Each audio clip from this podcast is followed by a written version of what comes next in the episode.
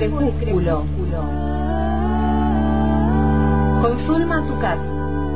Un perro ladra. Solo está su voz en la tarde que cae.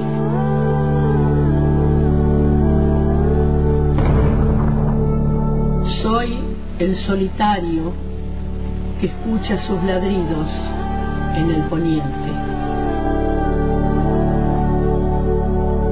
El crepúsculo. Suelo rodar en el abismo, en el abismo. Enternece el crecimiento. Del habla, del habla, está hecho el vuelo.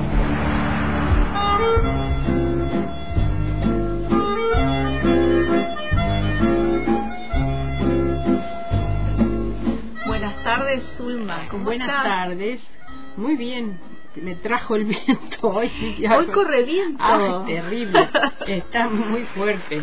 Pero bueno, estamos en la Patagonia. Es la Patagonia Norte, pero ventosa Claro, también. sí, sí, sí. Estamos, hay que, hay que transitar la Patagonia. Hay que, si, si no, eh, si te quejas del viento, venite a la Patagonia y vas ahí Ah, vas a sentir lo que es. Y del frío y de todas su- sus Sí, bellezas. sí, sí, sí, sí. Bueno, pero viste que el frío un poco está calmado por Sí, esta sí. tarde. Por esta tarde.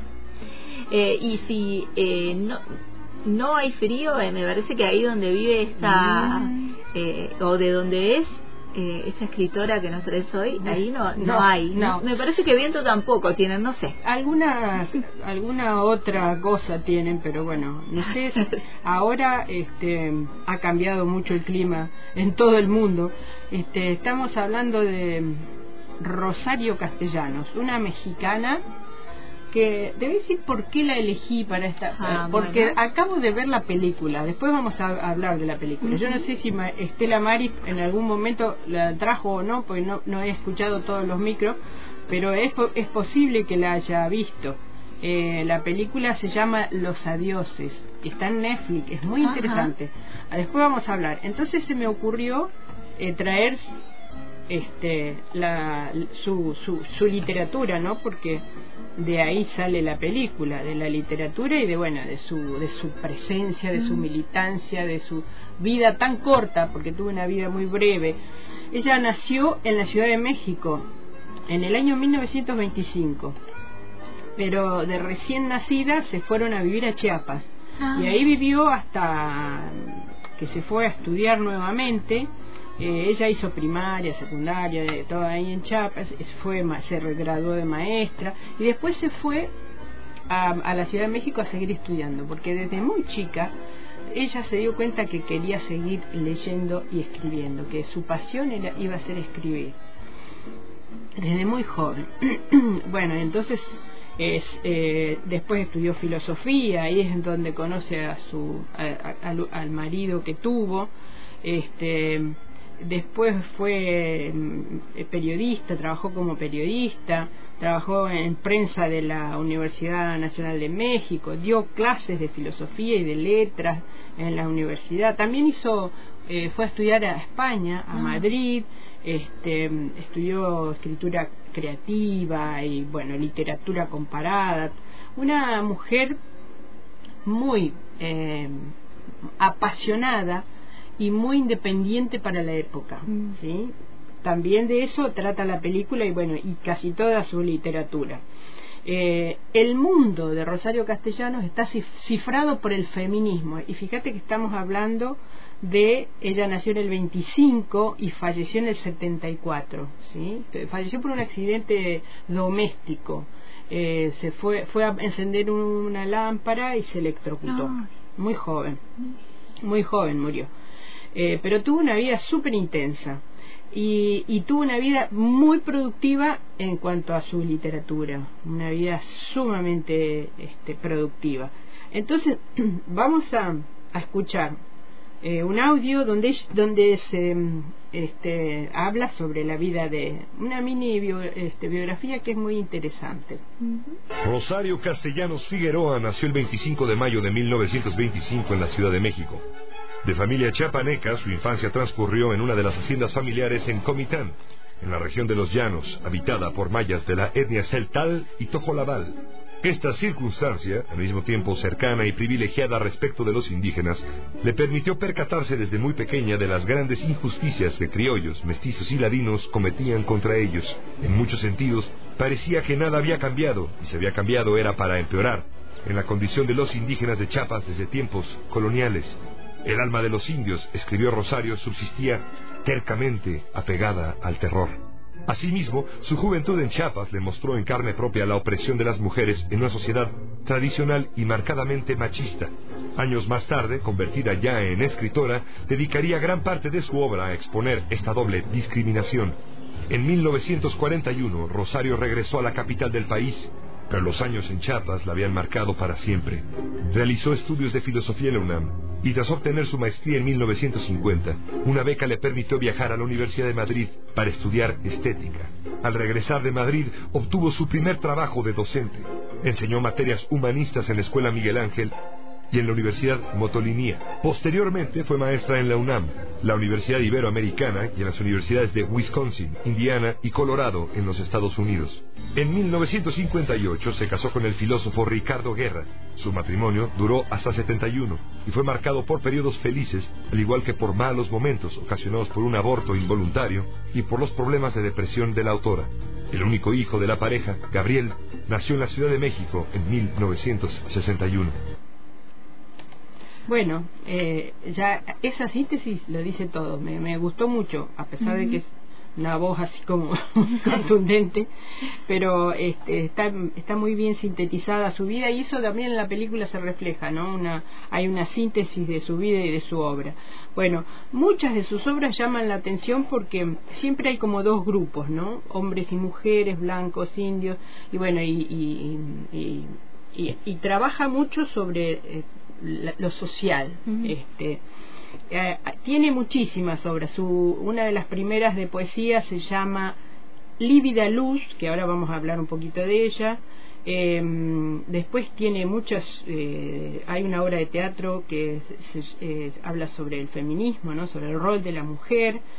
Álbum de familia también, que es este eh, un libro que se encarga de, eh, de, señalar y de discutir la presencia continua, dice el crítico, eh, de la alienación como una preocupación central en la ah. obra de, la, de Castellanos, dice, pero siempre con optimismo. Ella era una mujer optimista. Podemos escuchar el otro audio que habla eh, de la misma, el mismo, del mismo locutor, digamos, pero habla sobre la obra, el número 2. Rosario Castellanos publicó sus primeros poemas en 48, el mismo año en que fallecieron sus padres. Su obra literaria, limitada por su súbita muerte, es un reflejo de su profundo feminismo y apoyo a los más desfavorecidos.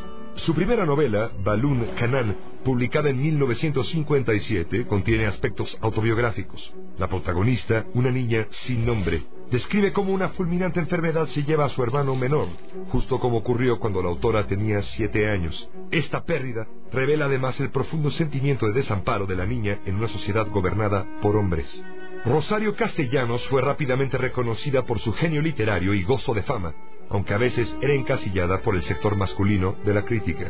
Su primer reconocimiento, el premio Chiapas, lo recibió justamente en 1958 gracias a Balún Canán. La segunda de sus grandes obras, la colección de cuentos titulada Ciudad Real, publicada en 1960, tiene por escenario la ciudad de San Cristóbal de las Casas, que, cercada por un férreo anillo de comunidades indígenas sordamente enemigas, como la describe ella misma, mantuvo con ellas una relación presidida por la injusticia. Esta obra, por la que Castellano recibió el premio Javier Villaurrutia, permiten entender la raíz de la rebelión zapatista que ocurrió en esos mismos lugares en 1994. Oficio de Tinieblas, publicada en 62, ha sido calificada como una de las más grandes obras indigenistas escritas en México y su mejor novela. Se centra en la dura discriminación hacia los indígenas, particularmente los tzotziles, y describe la compleja estructura social chapaneca en el contexto del reparto agrario cardenista y de una rebelión de los chamulas contra la opresión. Sus sentimientos hacia la maternidad ocupan también un lugar especial en la obra. Aquel mismo año recibió el premio Sor Juana Inés de la Cruz. En Mujer que sabe latín, que se publicó en 73, Castellanos describe el largo dominio masculino en la forma que las mujeres se visten, trabajan y actúan En Los Convidados de Agosto de 1964, expone una visión de la típica familia de clase media en México y cómo ésta es afectada por las tradiciones y la cultura del país. Adicionalmente, Rosario Castellanos trabajó como redactora en el Instituto Nacional Indigenista en Chiapas, como promotora cultural en el Instituto Chapaneco y como secretaria del PEN Club de México. En 71, el entonces presidente Luis Echeverría la nombró embajadora ante Israel. Allí fue catedrática en la Universidad Hebrea de Jerusalén y destacó por su gran labor en el servicio diplomático. Por desgracia, murió electrocutada en su casa en Tel Aviv el 7 de agosto de 74. Sus restos descansan en la Rotonda de las Personas Ilustres, en el Panteón Civil de Dolores, en la Ciudad de México. Rosario Castellanos, que a lo largo de su vida y apoyada en su pluma defendió los movimientos a favor de los derechos de la mujer, los indígenas y los grupos marginados, es considerada una de las mentes más brillantes en la literatura mexicana del siglo XX. Impresionante, ¿no? Frenemos. Podemos, eh, sí, nosotros ponemos ahí el freno. Es muy claro, todo lo que dice es muy claro, pero va muy rápido. Este, y, es como que toma toda la parte de la narrativa, de las novelas, todo el tema indigenista, que es, muy importante. Y además no habíamos hablado de eso, ah, dijimos que había muerto electrocutada, pero ella estaba ahí en Tel Aviv porque había sido embajadora, era embajadora este, de México, o sea, una militante, una funcionaria comprometida, además ¿no? Muy, muy completa su vida. Bueno, y vamos ahora a hablar de un, poquito de eh, Lívida Luz, que es un libro de poemas, uno de los, de los más leídos, los más importantes, y que da cuenta de sus, todas sus inquietudes sociales. Después, muchos libros de ellos se, hacen, se, se copilan en una antología que se ha recontraeditado, ¿no? Y fíjate vos que recién este, en los últimos años, eh, se ha dado como difusión a la literatura de, de Rosario. Este, eh, tal vez sea por eso, ¿no? Por, por, por todo, por toda su temática. Por todo lo que fue, ¿no? Lo, que abordó, lo que, significó, la militancia. Vamos a escuchar dos poemas, uno que se llama Destino y el otro se llama Jornada de soltera, de este mismo libro, de Lívida Luz. Matamos lo que amamos. Lo demás no ha estado vivo nunca. Ninguno está tan cerca. A ningún otro hiere un olvido, una ausencia, a veces menos. Matamos lo que amamos. Que cese ya esta asfixia de respirar con un pulmón ajeno. El aire no es bastante para los dos. Y no basta la tierra para los cuerpos juntos, y la ración de la esperanza es poca y el dolor no se puede compartir. El hombre es un animal de soledades, siervo con una flecha en el híjar que huye y se desangra. Ah, pero el odio, su fijeza insomne de pupilas de vidrio, su actitud que es a la vez reposo y amenaza. El ciervo va a beber y en el agua aparece el reflejo de un tigre. El ciervo bebe el agua y la imagen. Se vuelve antes que lo devoren, cómplice fascinado, igual a su enemigo. Damos la vida solo a lo que odiamos.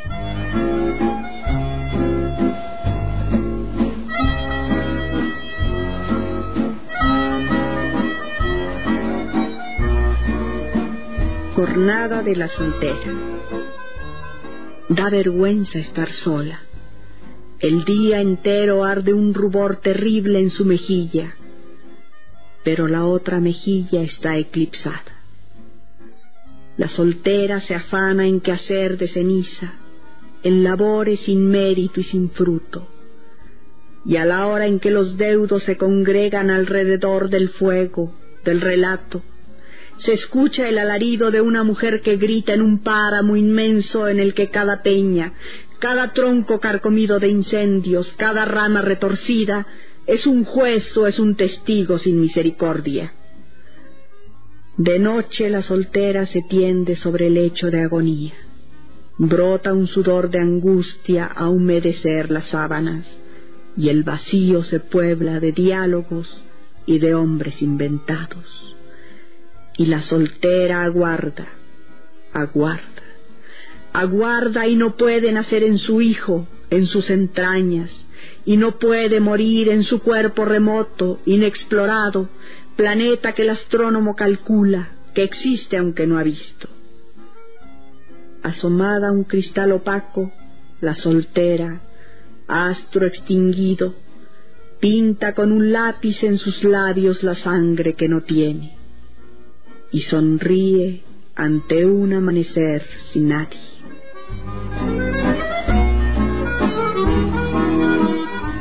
Bellísima voz además, Destino y Jornada de Soltera.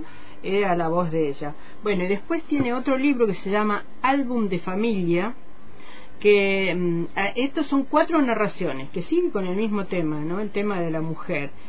Hay de esos relatos hay uno este, que se destaca que se llama Lección de cocina y que se eh, caracteriza por, por, ser muy irónico, ¿no? Eh, es un monólogo de una mujer recién casada y que tiene el conflicto, ¿cuál es el conflicto que tiene que cocinar, ¿no? Eh, este y que bueno em, eh, ahí está ella habla expresa todo el tema del, del cocinar. Es muy interesante leerla eh, eh, nada más que es largo para la radio mm. pero es, irónico. Todo todo el tiempo usa la ironía este y bueno y ella en la en, en, su vida ha sido irónica no es, es muy interesante. Este y después eh, tiene eh, otro libro de poesía que se llama eh, Poesía eres tú, donde recopila, hace una, se hace una primera recopilación, bueno, que es muy... Poesía no eres tú, así se llama. Dice, porque si tú existieras tendrías que existir yo también, y eso es mentira.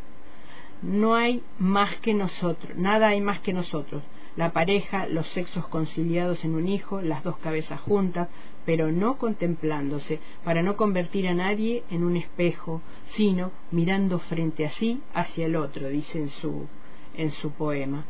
El otro, mediador, juez, equilibrio entre opuestos, testigo mudo, en el que se anuda lo que se había roto. El otro, la mudez que pide voz al que tiene la voz y reclama el oído del que escucha. El otro, con el otro la humanidad, el diálogo, la poesía comienzan.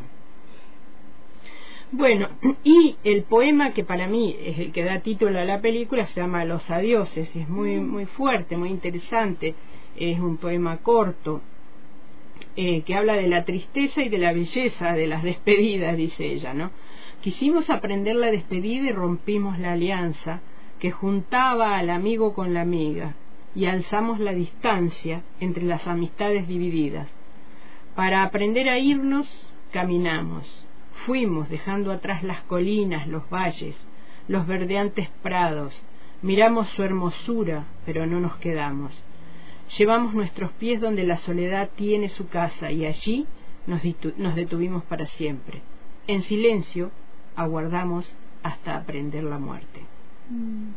Bueno, y la película que también es dirigida por una mujer, Natalia Beristain se llama, revive la, la, vida de ella y muestra todos los desafíos ¿no? que ella tuvo que enfrentar en su vida, ¿no? la, cuestión matrimonial, eh, el deber de, de, una mujer que tiene que dejar de, su pasión de lado para poder eh, casarse, atender su casa, tener hijos, sí o sí había que tener hijos, ¿no?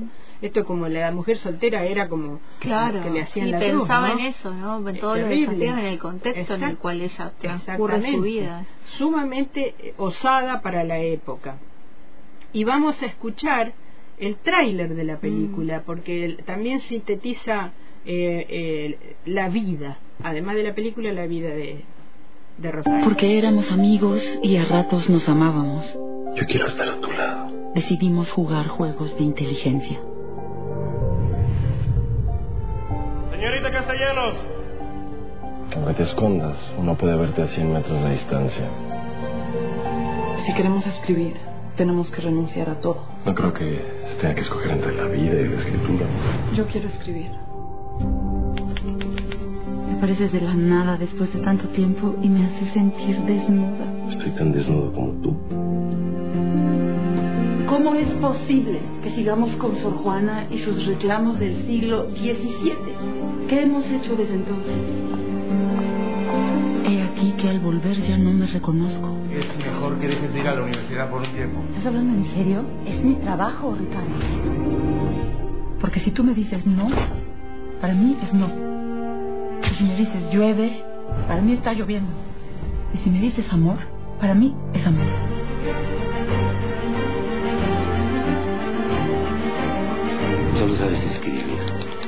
Escribir y escribir. No voy a dejar de ser mamá.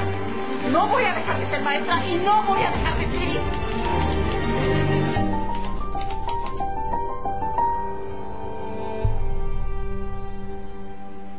Buenísima. Ya me la estoy anotando para verla ahora en, el, en, las vacaciones. Es muy fuerte.